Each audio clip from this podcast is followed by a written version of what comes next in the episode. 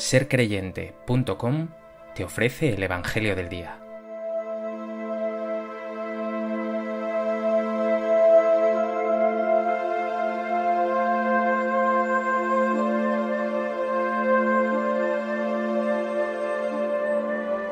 Del Evangelio de Mateo. En aquel tiempo dijo Jesús a sus discípulos, Habéis oído que se dijo, amarás a tu prójimo y aborrecerás a tu enemigo. Pero yo os digo, amad a vuestros enemigos y rezad por los que os persiguen, para que seáis hijos de vuestro Padre Celestial, que hace salir su sol sobre malos y buenos, y manda la lluvia a justos e injustos.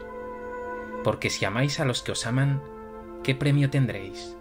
¿No hacen lo mismo también los publicanos? Y si saludáis solo a vuestros hermanos, ¿qué hacéis de extraordinario? ¿No hacen lo mismo también los gentiles? Por tanto, sed perfectos como vuestro Padre Celestial es perfecto.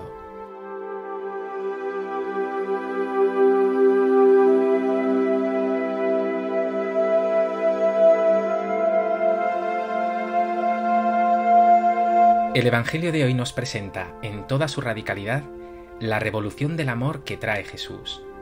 Nada de venganza. La perfección del amor que nos asemeja a nuestro Padre Dios es la de un amor gratuito, incondicional, hasta el extremo.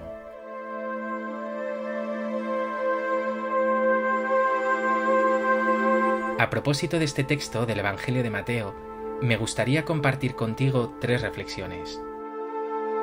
En primer lugar dice Jesús, habéis oído que se dijo, amarás a tu prójimo y aborrecerás a tu enemigo. Pero yo os digo, Amad a vuestros enemigos y rezad por los que os persiguen. Jesús no se conforma con ampliar el término prójimo a todo ser humano sin distinción, mucho más allá del pensamiento común de los judíos, que entendían prójimo como pariente o compatriota. Jesús no se conforma, como hará en otro texto, con llevar el perdón hasta 70 veces 7, sino que ahora llevará este amar hasta el extremo al amor incluso al enemigo. ¿Es tu amor un amor generoso? ¿Perdonas de corazón? ¿Amas a tus enemigos?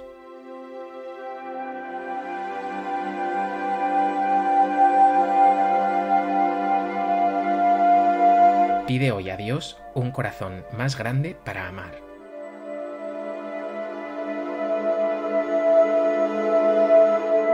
En segundo lugar, Jesús explica cuál es el fundamento de este mandato el amor de un padre que hace salir su sol sobre malos y buenos, y manda la lluvia a justos e injustos. Tú eres hijo de un Dios que ama sin esperar nada a cambio, que ama incluso a aquellos que no creen en Él ni le quieren. Él es perfecto porque ama con un amor perfecto, un amor que es plenamente y propiamente amor. Porque el amor con el que amamos comúnmente es muy interesado, muy de lógica de intercambio. Tú me amas, yo te amo. Si amas con esta lógica tan interesada, dirá Jesús, ¿qué haces de extraordinario? ¿No hacen también lo mismo los publicanos y gentiles? Lo que te hace verdaderamente hijo de Dios es asemejar tu amor al de tu Dios Padre bueno, que ama siempre a fondo perdido, sin condición, que ama siempre y a todos, y perdona siempre y sin límite.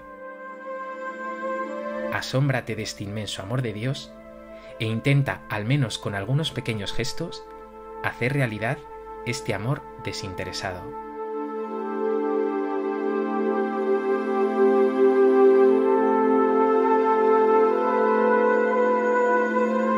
En tercer lugar, quiero detenerme en unas palabras muy concretas de Jesús, que quizá te han pasado desapercibidas rezad por los que os persiguen.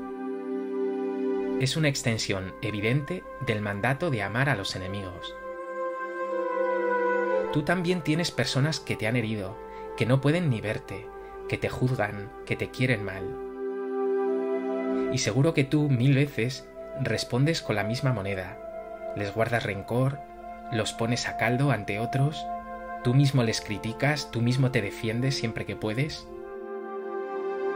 Hoy Jesús te dice, no entres en esa espiral de daño y de violencia, ora por ellos. ¿Rezas por tus enemigos, por aquellos que no te quieren? Recuerda, Jesús murió diciendo, Perdónalos, Padre, porque no saben lo que hacen.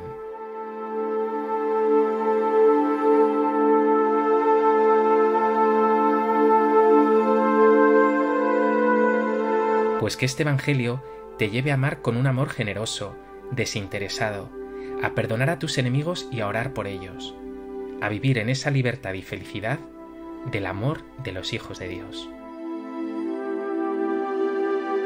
Dios Padre bueno, tu amor es maravilloso, increíble. Yo, sin embargo, a menudo amo únicamente a los que me aman, y juzgo y me aparto de quienes me producen rechazo. Perdóname, Señor, soy un analfabeto en el amor. Enséñame, pues, a amar.